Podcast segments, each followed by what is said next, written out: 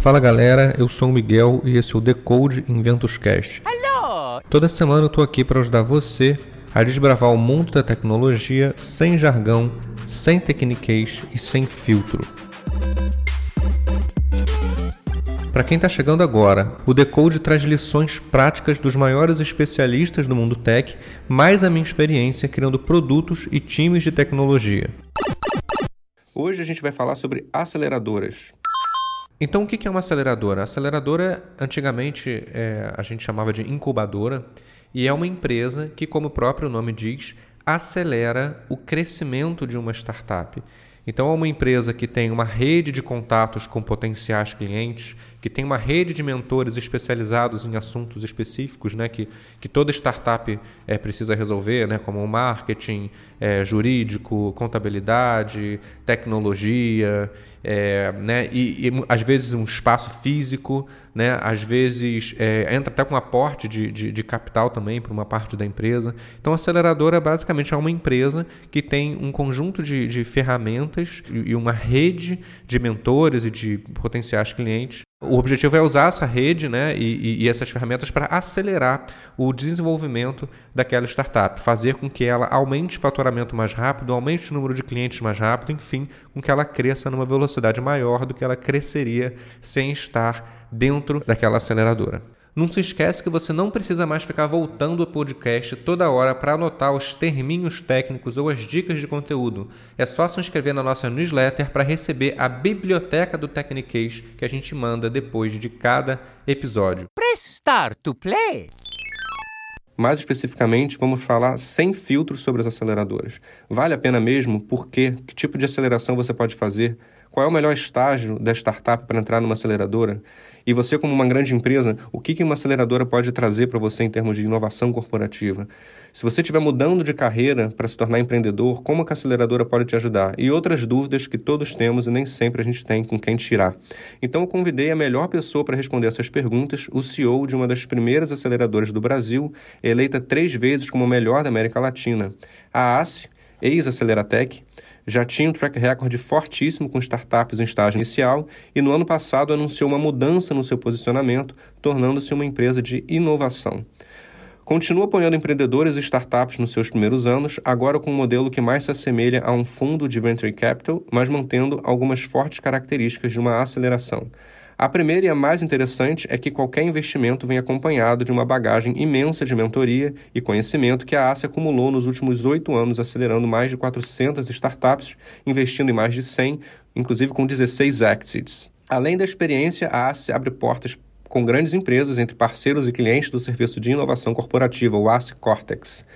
Esse outro braço tem um time dedicado a atender empresas como Natura e BTG Pactual com projetos de inovação e transformação digital. O cofundador e CEO da ACE, Pedro Weingartner, aceitou nosso convite para falar um pouco sobre aceleradoras, fundos de VC e relacionamento entre startups e grandes empresas. Apesar do seu nome emblemático, talvez por causa dele, o Pedro é autor do livro A Estratégia da Inovação Radical e uma das maiores referências de inovação, tecnologia e empreendedorismo digital no Brasil, não só na teoria, mas principalmente na prática. Ele não está só nos palcos e nos livros, mas ele está no campo com a gente, lutando para fazer o empreendedorismo e a inovação mudarem o Brasil para melhor. É um prazer imenso receber você aqui hoje no Decode, Pedro. Muito obrigado por ter aceitado o nosso convite. E a primeira pergunta que eu sempre, inclusive nos outros podcasts que eu vi você, você né, falando, tem sempre essa questão com o teu nome. Eu pronunciei certo o seu nome e qual foi a pior forma que já pronunciaram ele? Ah, to todas as formas imagináveis. A gente, eu, eu, eu acho que a, as piores são sempre nas portarias dos prédios, quando, quando o cara pergunta o seu nome. Aí eu, eu falo Aí ele, aí ele liga lá para a empresa e ah, o Pedro Wagner. O Pedro. ele faz uma, uma abreviação. Wagner é muito comum, assim. ah, eu vou simplificar esse monte de, de consoante aqui. E, então, assim, mas, mas é, hoje eu tenho dado meu cartão, né? Então eu chego do, dou meu cartão. Tá aqui, ó, esse é o meu cartão. E é o meu último nome, é, daí às vezes eu uso, né? Que é Melo. Aí quando eu preciso usar, eu, eu uso. Quando é uma recepção, eu uso. E faltou alguma coisa de eu mencionar nessa introdução que eu fiz ou falei certinho? Eu acho que sim, é, acho que falou, falou, falou certo.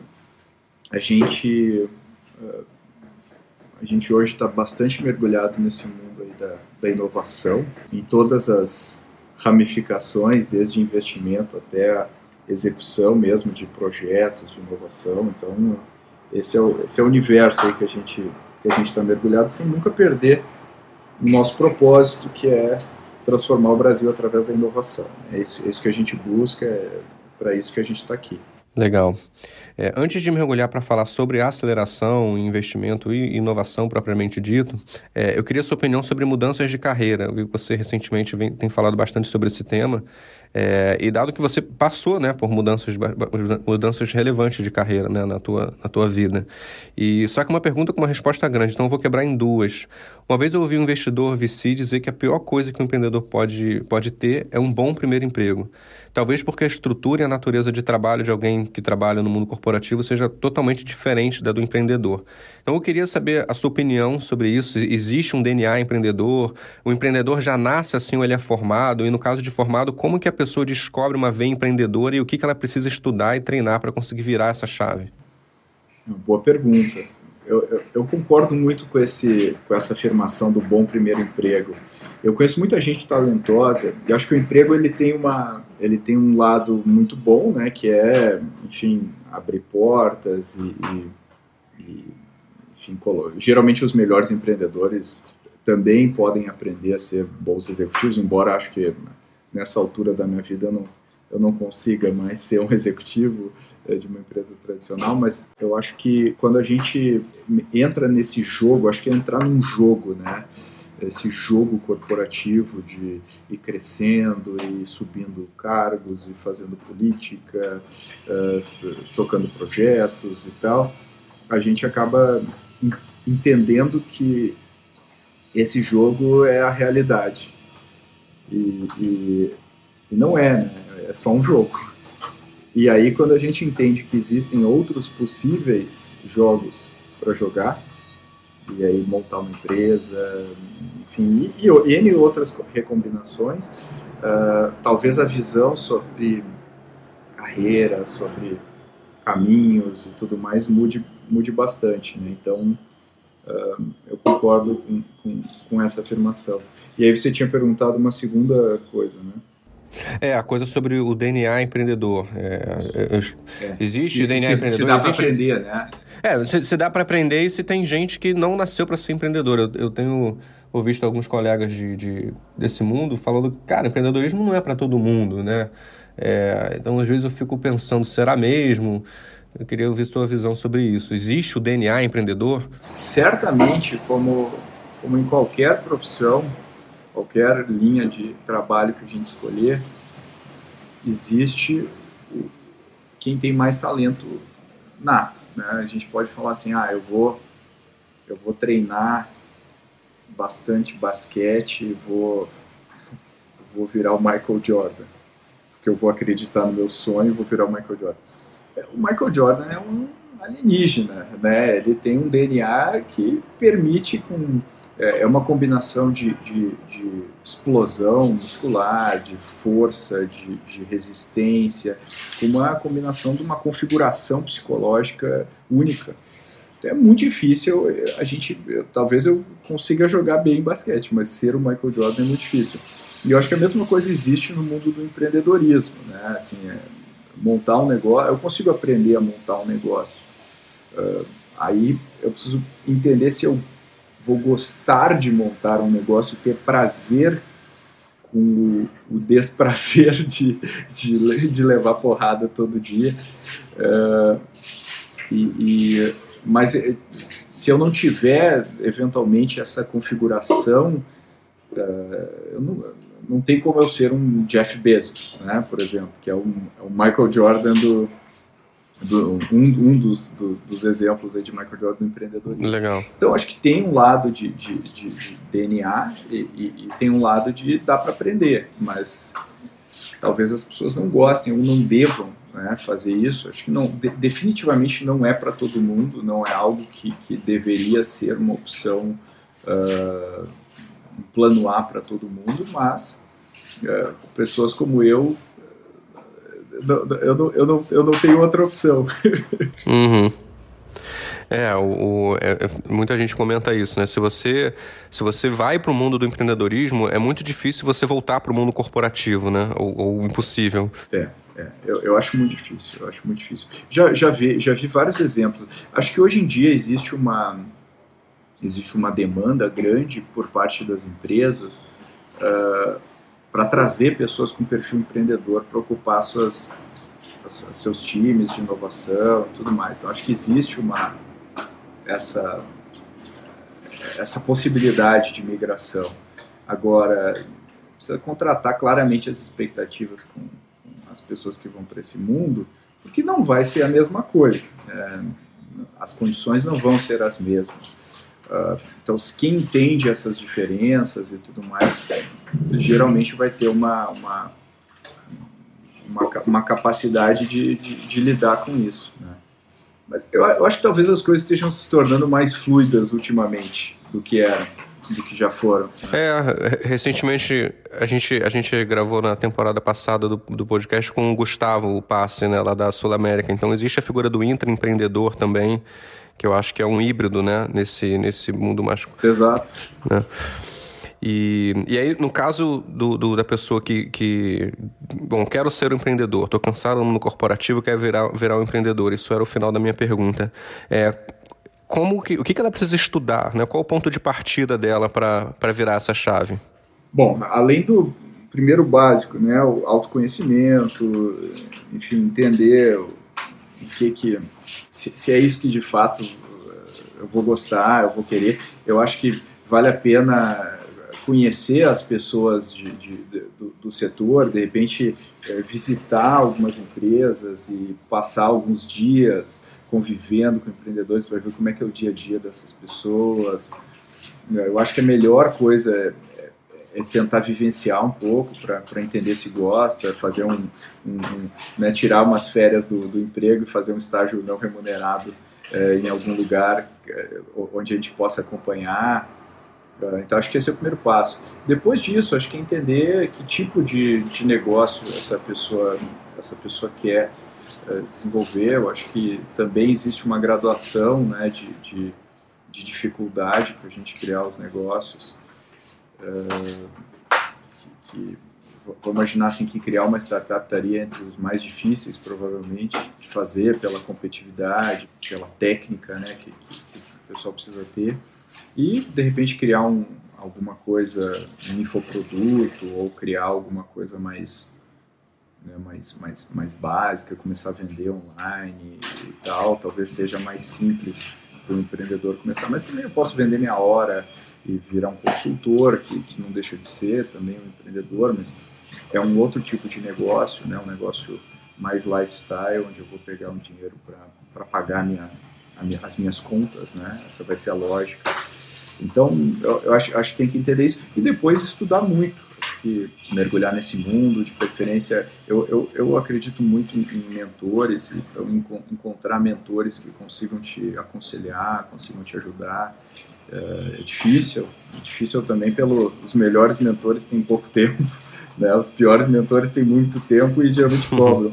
Os melhores é, mentores não, não têm tempo e é de, e, e é de graça. É de graça.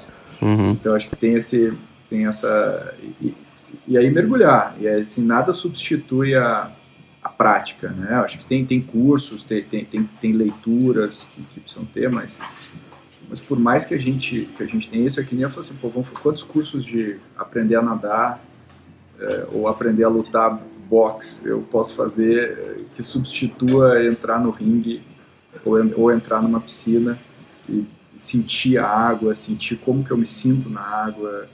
É, eu acho que isso é, é mais importante do que qualquer outra coisa. Legal. E agora entrando no assunto de aceleradoras, isso é uma, uma pergunta muito comum que fazem para mim, né? Que nem, nem sou o especialista no tema. Queria ouvir é, sobre o que, que, você pensa. Qual é a diferença entre uma aceleradora e um fundo de VC? Quando é que você procura um, quando procura outro e, e quais os prós e contras de cada um, na tua visão? assim, eu acho que não, eles não são, uh, assim, não são concorrentes, né? Porque eles estão em, em, em estágios diferentes da jornada, né? Então, uma, uma aceleradora está mais no, no, início da jornada desse empreendedor e os fundos vão, ah, digamos assim, que pegam na sequência ah, da, das, das aceleradoras ou dos investidores anjo, né, que ficam ali meio que no meio do caminho eh, entre os, entre os fundos e as aceleradoras e, e os fundos ajudam a levar para outro patamar, né. Então, eu, eu acho que os prós e contras deveria ser entre ir para uma aceleradora ou não ir, né? Uh, e eu acho que a aceleradora talvez, pegando o que a gente falou anteriormente, é, consegue dar um framework para começar, né? Dizer, passo a passo, é, método, é, mentores, é, esse, esse, esse início do caminho aí, acho que uma, que uma aceleradora consegue prover é, muito bem e, e, eu acho que a, a, gente consegue ver nitidamente quem sai de uma aceleradora e, e, o nível que essas pessoas saem versus quem não participou. Por outro lado, uh, também a, a, gente deve considerar o, o, equity que uma aceleradora vai, vai pegar, o, o, o quanto ela o quanto ela ela, ela traz de, de, de, de valor né, para para o caso, mas uh, eu pensaria bastante nesse, nesse modelo de, de equity versus o, o, o, quanto eu sei, o quanto eu tenho de conhecimento versus um, capital também, né? A aceleradora também oferece também oferece capital para esses empreendedores. E aí você está falando sobre os, os, prós e contras, né? É, a aceleradora oferece capital, as mentorias, e, e, você falou que a aceleradora ela pega, pega num estágio inicial, né? Comparando com, com um fundo, por exemplo, de venture capital. E aí, qual é, o, qual é o estágio que o empreendedor ou a empreendedora deve buscar a aceleração? É bem no começo da ideia, ou já a ideia já amadurecida? O que, que o, empreendedor, a empreendedora de uma startup precisa ter para ser aceito num programa de, de aceleração, num programa sério de aceleração? Vamos lá, assim, acho que o estágio mínimo é eu já estou com um produto no ar, rodando, de preferência com alguns clientes. Esse é, o, esse é o estágio, digamos assim, ideal para iniciar um processo de aceleração, né? Aí eu acho que, que, que, o, que o, o empreendedor precisa entender, a primeira coisa, se eu estou começando a trabalhar com uma aceleradora, qual o track record dessa aceleradora, o que eles já fizeram. Então, procurar outros empreendedores que passaram pela aceleradora, tentar conhecer o método com mais profundidade, tentar ver uh, quanto de funding as empresas que passaram por lá receberam depois. Então, todas, todas essas coisas ajudam a, a, formar uma fotografia, né? E aí eu, eu acho que, que, que o que uma aceleradora vai querer ver né, nesse estágio? Ela vai querer ver um, a qualidade do, do, time, a qualidade do produto, né? Quando eu falo qualidade do produto, eles não esperam um produto perfeito, mas um produto que linke com a, a proposta de valor, que linke com o que o empreendedor está tá querendo de fato fazer. Então a gente avalia o que, que esses empreendedores conseguiram fazer sozinhos, né? o que, que o time empreendedor conseguiu fazer sozinho. E aí tem uma série de coisas, enfim, esse um, daria um episódio inteiro, mas, uh, e aí o que, que a ACE fez? Né? A gente não está mais fazendo a aceleração mas nesse, nesse sentido, né, que de turmas e, e tudo mais, como a aceleradora tradicional faz, mas a gente criou uma aceleração online, um, provavelmente para um estágio um pouco anterior, um pouco antes ali do, do, do desse que eu mencionei, uh, justamente porque a gente viu que não tinha muito acesso hoje para um empreendedor, não tem muitos recursos para o empreendedor buscar isso, então a gente criou uma plataforma gratuita é, que se chama Growthaholics for Startups, que eu aconselho qualquer empreendedor fazer antes de qualquer coisa. Né? Vai lá, tem, tem horas de conteúdo, tem mentores, tem, tem, tem tudo lá. Eventualmente nem precisa, eventualmente já pode passar para um estágio de, de ir para um fundo ou, ou, ou pegar um investimento anjo. Quais os critérios que um, um, eu devo usar para escolher a, uma, uma aceleradora? Existem algumas opções, é, existe tipos de aceleradora, é, como é que eu escolho a melhor aceleradora para minha startup? Ah, eu acho que a categoria, né, assim, a, ela é mais focada em B2B, é mais focada em B2C, uh, qual o envolvimento que eu vou ter com, com o negócio, uh, como aceleradora, ser mais hands-on, ser mais hands-off. Acho que esse tipo de coisa, né? E é, eu, é o que eu mencionei, né? Acho que conversar com os empreendedores que já passaram é um, provavelmente uma das melhores coisas que eu posso fazer. E a gente está falando sobre o momento de falou sobre o momento de entrar na aceleradora e agora eu queria falar da saída, né? Qual é o momento que a startup precisa sair da aceleradora? Existe um indicativo específico? É, existe um tempo determinado? Eu vejo algumas, algumas startups que vão passando de aceleradora em aceleradora, né? o cara já rodou três, quatro aceleradoras. Quando é que ele tem que. Cara, não, é, não é mais aceleradora que você tem que buscar. Qual o, o indicador que ele tem de que é, aceleradora ele, ele saiu dessa etapa de aceleração e, e, deve tocar o negócio dele de outra forma? É, normalmente as aceleradoras têm um início, meio e fim do processo. Né? Elas não são. Ele fica até até quando ele quiser, né? Então, geralmente tem o início, meio e fim do processo.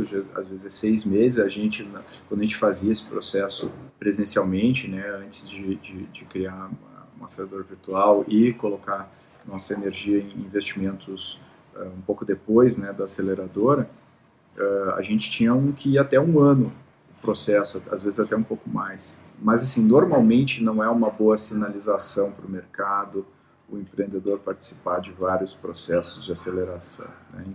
Imagina-se que ele já aprendeu, né, que ele já entendeu como é e tal, e ele, e ele passou para o próximo estágio.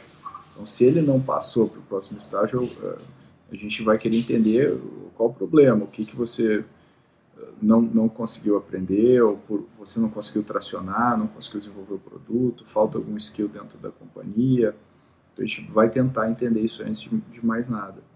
É claro que eventualmente existe, por exemplo, ele participa de um programa de aceleração com equity, depois participa de, por exemplo, de uma aceleração corporativa que, que faz sentido para desenvolver o produto, ou para desenvolver canal, e aí não tem equity e tudo mais. Nesse caso, eu acho que eh, faz sentido, mas pegar e, e, e ir liberando equity para mais de uma, de uma aceleradora geralmente é, um, é, um, é uma sinalização negativa.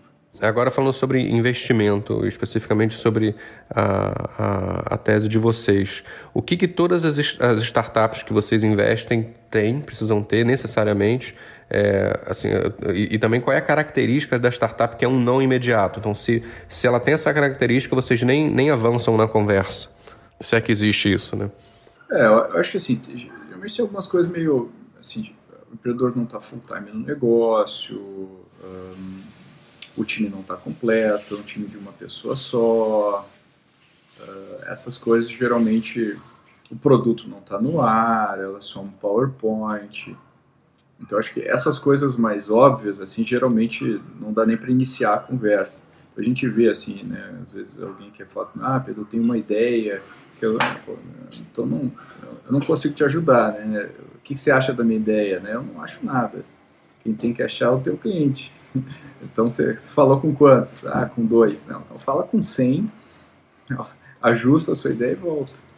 Então eu acho que esse é um ponto importante aí. E aí eu falo, não, vai lá na plataforma e, e, faz todo o processo. A primeira coisa que a plataforma vai dizer é fala com, fala com o cliente. Né? Então a gente tenta, tenta fazer o, empreendedor seguir por esse, por esse caminho. Acho que essas coisas são os. Não são red flags, né? Acho que é o estágio que ainda não está lá. Né? O estágio está um pouco early. E o time completo, o que, que é o time completo?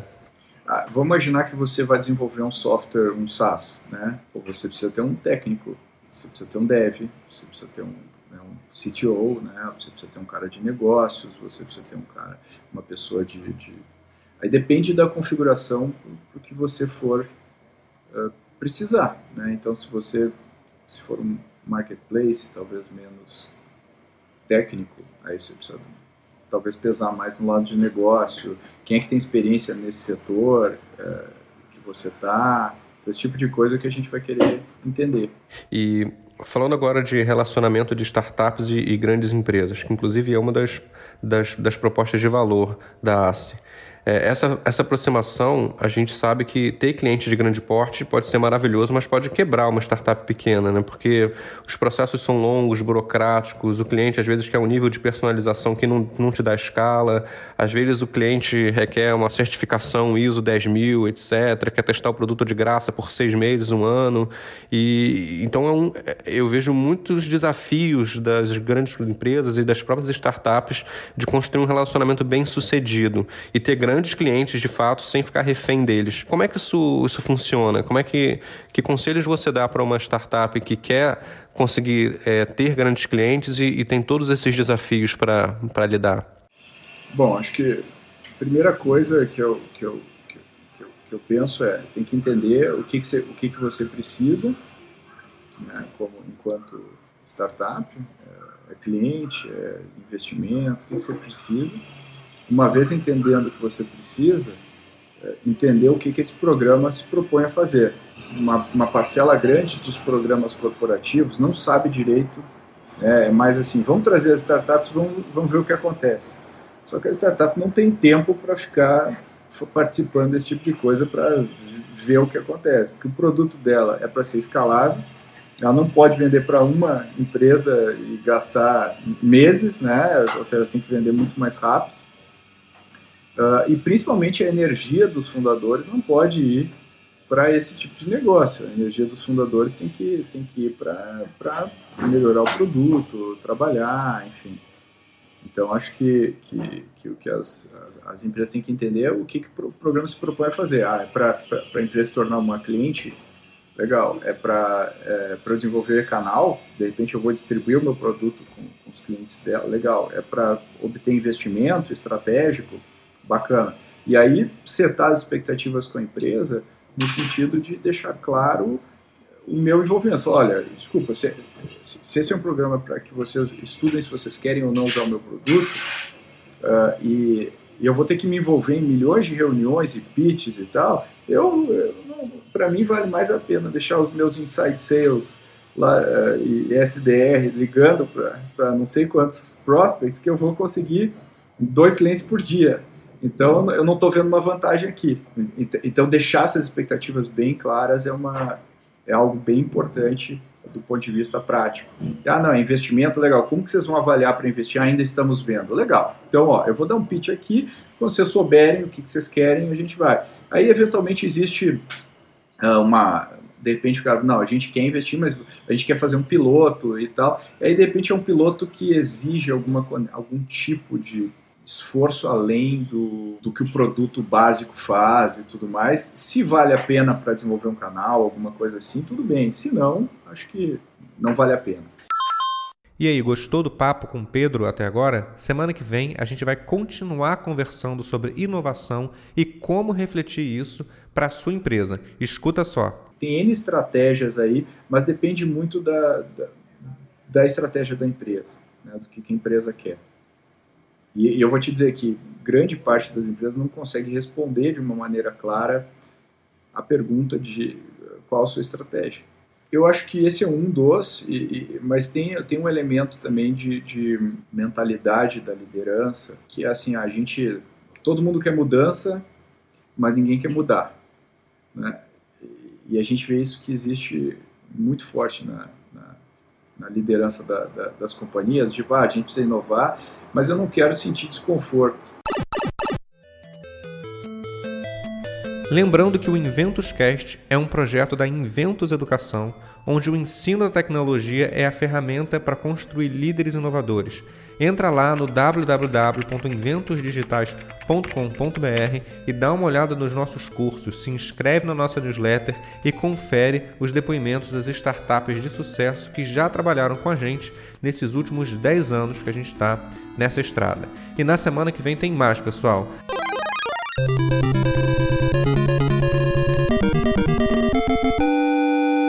Thank you so much for playing my game.